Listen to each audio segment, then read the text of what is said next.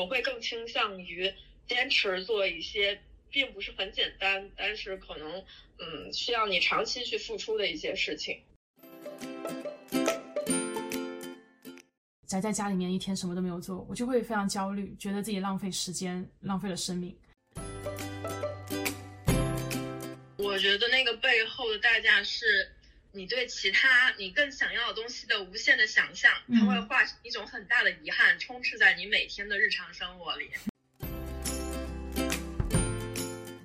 Hello，大家好，我是 Vicky。Hello，大家好，我是九九。这是我们的播客《慢下来》的第一期节目，浅聊一下为什么做播客吧。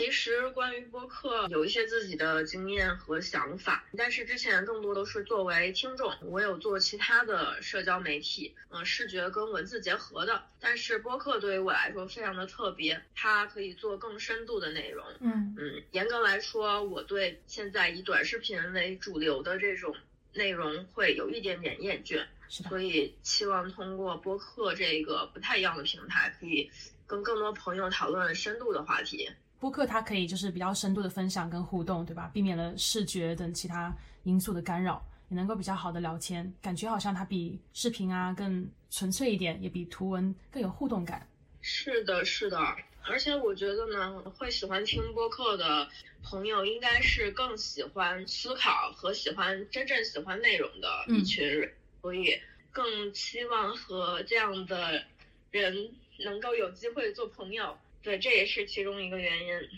嗯，是。所以当时我记得我看到你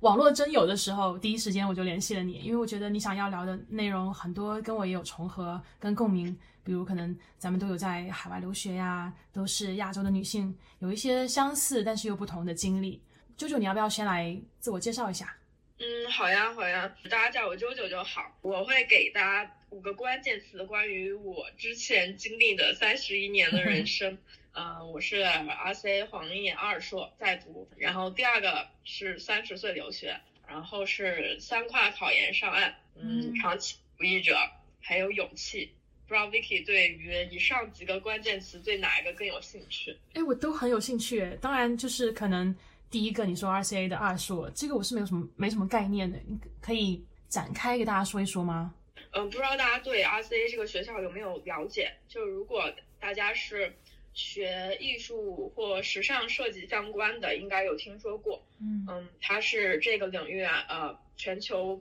排名靠前的一个学校。那你为什么会选过来读二硕呢？其实我在一硕还有本科毕业之后，其实都是有呃工作经历的。工作之后，我是在上海，嗯，在上海这个城市真正工作之后，感受到其实，在我们的行业，时尚相关的，毕竟包括创意设计这些，整体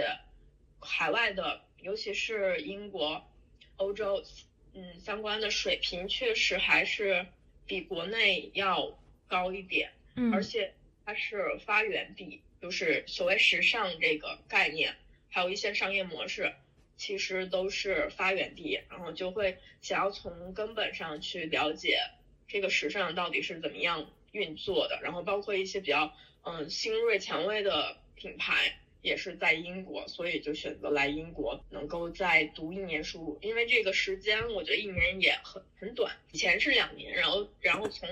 呃这一届开始变成一年了，所以我觉得这个时间也并不长，所以完全能够接受。嗯。那还有另外一个你提到的标签，就是三十岁留学，这个我也非常有兴趣，因为我自己可能跟你比较类似，所以我想听听看，嗯，对于这个标签，你有没有什么想要补充或想要说的？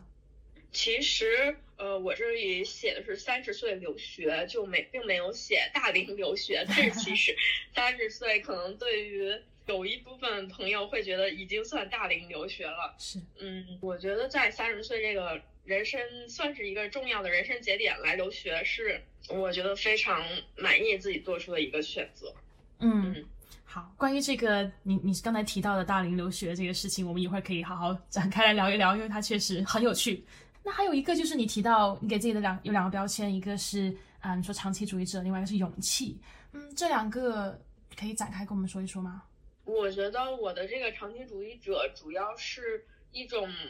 对于人生比较重要的事情的一个态度吧，就是嗯，我会更倾向于坚持做一些并不是很简单，但是可能嗯需要你长期去付出的一些事情。嗯，勇气的话，可能就是也是同样就是在一些关键的人生选择上，希望自己嗯更有勇选择更难的，或者是更有勇气去选择那些自己真正想选择的，而不是因为轻松或者是因为其他人选什么就去随波逐流吧。所以。我也希望自己能有勇气做出每一个选择。是，我觉得勇气，单勇气这个这个词，咱们可能都可以 单聊一期，蛮多是可以深挖的东西。什么样具体什么样是勇气？我们什么情况下是做一件事情是称为有勇气的人，或者是有勇气去做的事？好，那那不如 Vicky 也来介绍一下自己吧。我觉得我也说了蛮多关于自己的情况了，已经。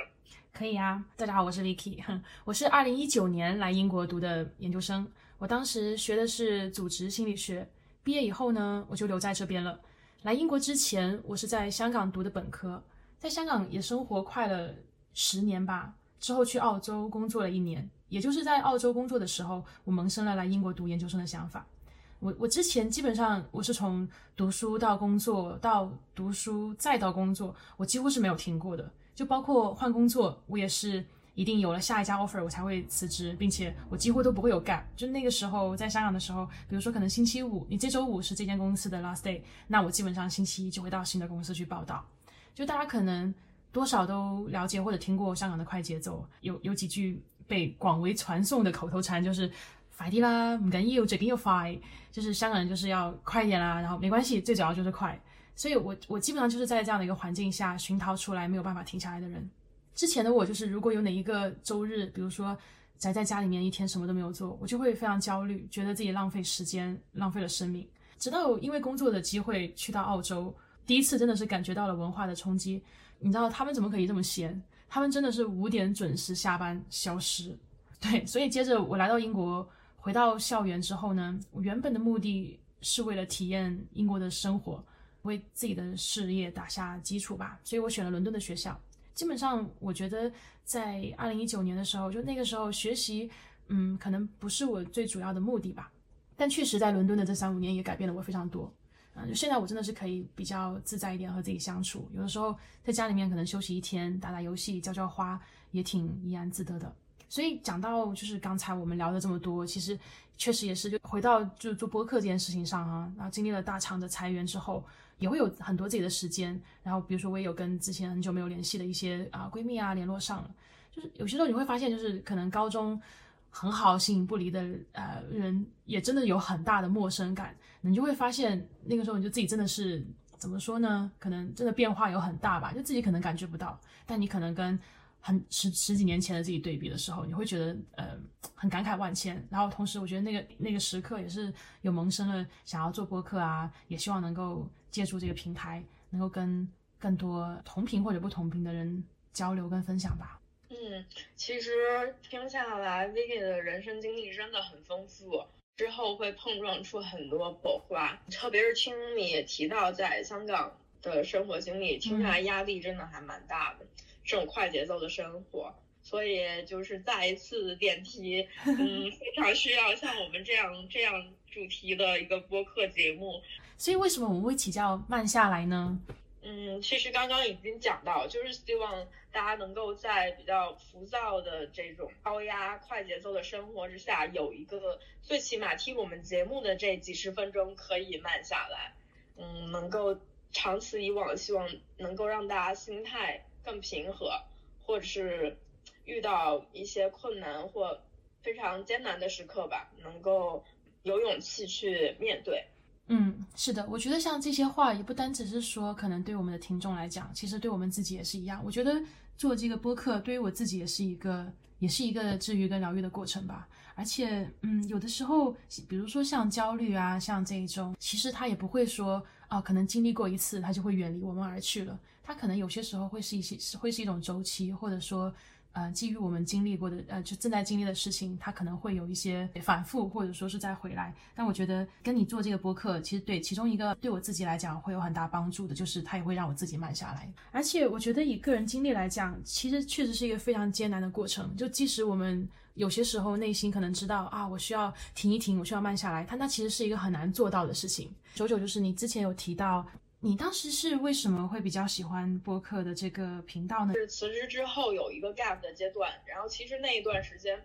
相对来说会比较孤独。嗯，老实说，因为嗯，我身边的朋友那个时候大多数还是就是毕业一两年的这种学生，然后人生经历其实并没有很丰富。其实我是会有一些情绪，不知道怎么样来应对这个 gap 的阶段。然后刚刚你提到的那些。情绪跟心情也都会有出现，所以我在这个时候我就接触到了播客，嗯，然后播客里面的各种内容真的很丰富，然后我发现它关于呃辞职啊、gap 啊等等这些话题都有很多不同的观点，嗯，每一次我一个人在家一边做菜，然后一边听这个播客的时候，嗯，就像我在跟一个朋友对话聊天一样，听了一段时间之后，我整个人的心态都平和了非常多。还蛮感谢那些之前听过的一些节目的，虽然我并没有真正见过那些主播，但是我觉得就像是朋友一样，真的很神奇，几乎是有嗯非常非常类似的感受。就是我在听，我有一些就是定期的播客，自己会常听的，也是一样，就我从来没有见过他们，呃，我可能就是听过很多期，可是你会觉得。他们有些时候在说话，好像是对自己说，有没有？虽然自己好像没有参与到整个对话过程，但当你有共鸣的时候，你感觉好像自己的观点也被表达了。对，所以讲到这一点的话，其实我挺想要啊，说回刚才九九你提到的一个关于大龄留学的这件事情，因为我觉得作为可能东亚女性来讲，其实很多时候我们的焦虑可能很大部分原因没办法可以跟年龄这个事情分开。嗯，所以我想说，咱俩也可以就这个这个大龄留学展开来说一说。那我想问问问九九，就你觉得什么算是大龄留学呢？就如何去定义大龄？其实我觉得“大龄”两个字，不同的人会有不同的定义。整个亚洲对于年龄这件事情，可能看的都会稍微重要一点。那我们的话，可能只要你不是应届，嗯，可能就会被归类为大龄留学这个社会定义。但是我的定义的话，我会觉得其实没有本质上的大龄，三十到三十五是比较重要的人生节点，因为它涉及到一个婚育的问题。但如果单纯是说从人生经历或者是说学习的角度，我觉得三十其实依然是很年轻的，因为人生可能才过三分之一这样。以及就是在海外的话，我的感受这样子下来，其实是。并不会对年龄有格外的这种关注，嗯，包括我同学还有很多是带着孩子出来读书，然后四五十岁这样都还蛮常见的。我也希望大家能够重新去思考大龄的定义，或者是不是其实根本不需要去特意讲大龄。像你刚才讲大龄，其实只有在国内的这个文化或者东亚文化下才有吧？国外我就很少会听到别人说，哎，你怎么？三十多了才还要回去读书呀，对吧？或者四十多了还要回去读书啊？从来没有听到别人会用这样的一一个词来定义读书，来来定义学生。那讲到这个的话，你你曾经会有有过年龄的焦虑吗？就如果你自己是到了三十，所谓的大龄出来留学的话，其实我是有过的。嗯，那。这之所以会出现大龄留学这个概念，当然也有它的原因嘛。考公务员啊，或者是一些这种所谓体制内的工作，它会有一些年龄限制，就是它是有一些硬性的这种关于年龄的规定。所以可能有一部分人是因为这样的原因，担心自己的年龄没法在规定的时间内去进入到一个比较稳定的工作啊之类的这种。但是对于我来说，其实并不是这个原因，嗯。我的话，嗯，其实是在二十九岁那一年到达了一个年龄焦虑的峰值，嗯，但你要分析原因的话，其实我觉得，嗯，还是会受这种主流的社会法则的约束，但更多的可能是觉得自己已经快三十岁，但是似乎没有什么特别拿得出手的人生成就，更像是所谓比如赚多少钱啊，或者有多高的职位之类的这种。游学，除了刚刚提到的说是想要学习这边的一些创意设计、时尚相关的这些，嗯，比较源头的这些模式啊或什么以外，其实更像是打破我之前对于人生比较限制的这种想法，或者是这种人生的进步吧，可以说是。嗯，虽然之前也就是对于我之前讲的内容，也有听说很多很多这样的故事，比如四五十岁去留学啊，去之类的这些故事，但是我觉得听说和你自己真实的去体验还是很不一样的。没错，对，所以我觉得我，因为我现在已经在在这边读了读了几个月的书了嘛，嗯，就是感受真的很深刻，就会感觉真正的打破了这种所谓的束缚，是真的真的。不再在意以前在意的那些所谓的规则了，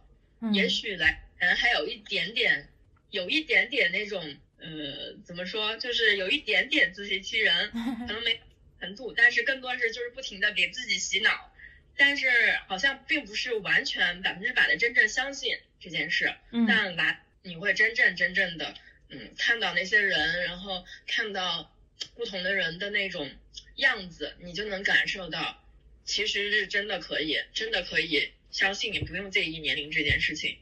嗯，经历真的很重要，对不对？就是靠想象，有的时候是我是很难给我们一些很深刻的感受，跟也很难改变我们看待事物的，就是根本上去看待事物的眼光跟角度吧。那讲到这个，就是舅舅你自己可能有这样的一个经历跟这样的一个变化。我反而是经常看到，比如说网络上啊，或者大家很多说，其实有很多不同的声音，有没有？有一些人觉得说啊，我要就是出国留学去体验一下，就是国外的生活，去感受一下不一样的生活等等。可是你觉得所有的人都适合留学吗？还是说其实有一些东西是可能我们要先问问自己，然后才能够帮自己去做更好的决定，就是不是留学对于我们来说可能会是一个好的决定？是的，我觉得。嗯，你要做留学或者是所谓这个大龄留学的决定是还是非常重要，而且比较难的一个决定，因为毕竟你是长期生活在那样的一个社会文化背景下，然后包括有一些硬性的关于年龄的嗯这种条件的约束啊等等，嗯，所以要做出这个决定一定要非常慎重。那我会有几个维度，然后让大家来参考一下，判断自己到底适不适合。那首先第一点就是，如果你的经济压力非常大，而且你个人是不具备比较强的这种赚钱能力的话，就不是特别推荐。因为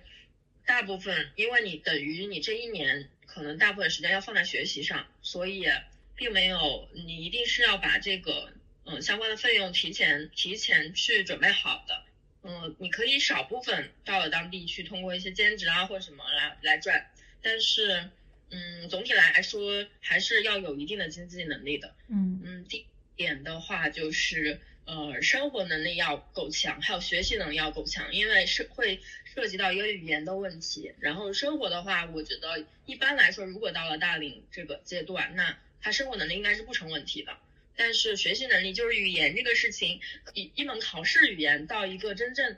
交流的语言，它中间还是有一个鸿沟的，我觉得。嗯，然后呃，第三点就是，呃，到这个年龄阶段，可能有一部分朋友已经有了家庭，那他就要考虑的就不仅仅是自己了，他可能是为人父母。那如果说，嗯，当然我也知道有一些带着孩子来读书的女性，但是那个会非常非常非常难，很钦佩能够有勇气做出这样决定的女性。嗯，如果说已经想得非常清楚，然后能够承受要面对的困难，那我觉得是可以考虑的，并不是说完全不可能的。呃，再就是心理承受能力一定要非常强，因为首先你的这个人生轨迹会跟主流的不太一样，你可能要面对家人的不支持或者朋友的不理解，而且可能会异国他乡非常没有归属感，然后孤独啊等等各种情绪问题都会来，然后包括英国的这个冬令时，我觉得应该都是深有感受，所以嗯，就是心理承受能力一定要很强，虽然也有一些减压的方式啊，或者一些排解的方法，但是。呃，总体来说，你自己的这个心理承受能力还是要很强的。总的来说，就是以上四个方面，大家可以对比一下，看看自己是否适合大龄留学吧。嗯，对，我觉得没错。其实每个人的情况还是会有所不同，可能还是要根据自身的一些情况去去做一些判断。那就是讲回到可能九九你当时呃出来留学的时候，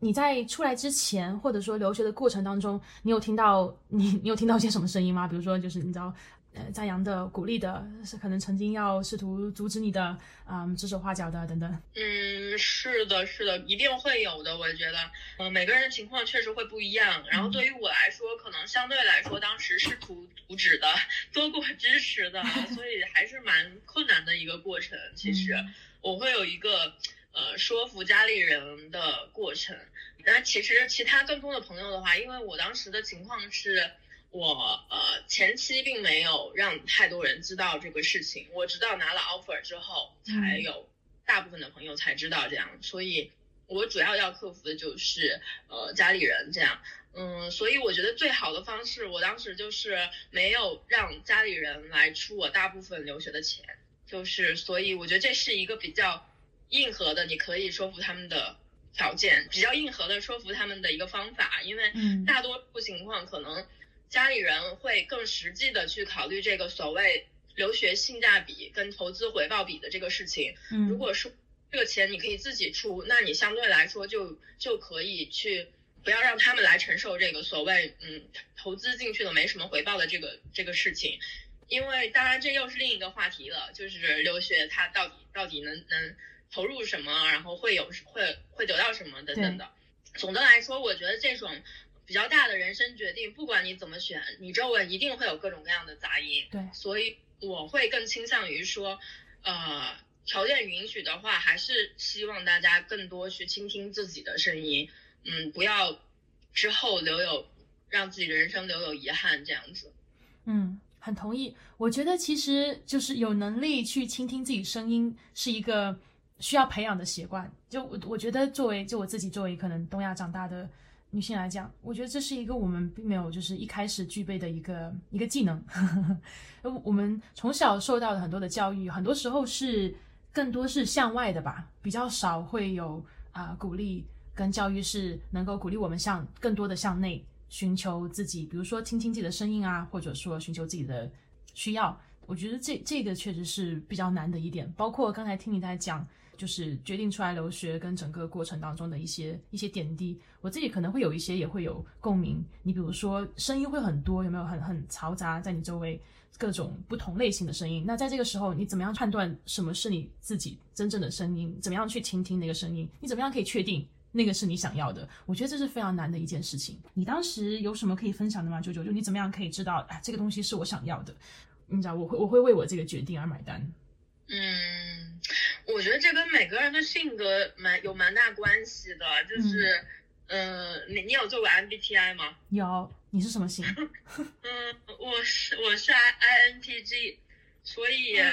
就是相对来说，我还是那种比较清楚自己想要什么的这种人，就是这种特点，所以呃，包括我其实第第一个 MA，然后去读的时候。因为我刚刚也有提到一个标签，我是三跨考研，就我本科是学商科的，然后当时其实工作了差不多两年左右，然后去呃做一个完全完全不相干的专业去学服装设计，然后跨专业考研，也是花了蛮大的勇气去做这个决定。我觉得那个那个决定后来做成了之后，也给了给了我非常大的一个勇气去面对这种之后人生。不是很比较艰难的这种类型的决定，给了我很多自信，嗯和勇气，嗯，虽然说你用世俗的世俗的条件去衡量这些决定的结果未必是所谓成功的，但是我觉得我人生真的没有什么遗憾，所以我可能是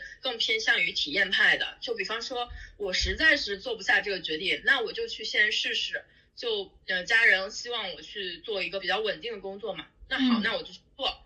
但是在做的过程中，我可能大概做一年左右，我就已经感觉到我自己是真的不适合，嗯，所以，嗯，那我既然是体验派，那我已经体验过了，所以我之后之后的人生里面，我不会再不会再说，哎呀，我当时如果是去找一个稳定工作，是不是现在生活比较轻松啊？嗯，就是我就不会有这种想法了，因为我已经试过了，真真实实的体验过了，嗯，我很确定那样的轻松。的背后的代价是什么？嗯所以嗯，就会呃非常之后的决定里面就会非常没有犹豫的选择我自己想要的人生，哪怕在其他人看来是比较辛苦的。嗯，对，我觉得你讲到一点跟我比较像的，就是我也是一个怎么说，就是体验为主吧。因为我觉得经历就是真的是会比较重要啊，它重要过任何其他的东西。就像我们刚才讲的，它重要过想象，重要过我们觉得啊这个事情可能是这样，可能是那样。当你经历了之后，你真正的感受其实才是才是最重要的。那我想问，就你你当时在就整个，比如说啊，OK，那我去体验这件事情，体验下来，我知道这个不是我想要的。你说其实它背后的代价会更大，你觉得当你觉得那个背后的代价是什么呢？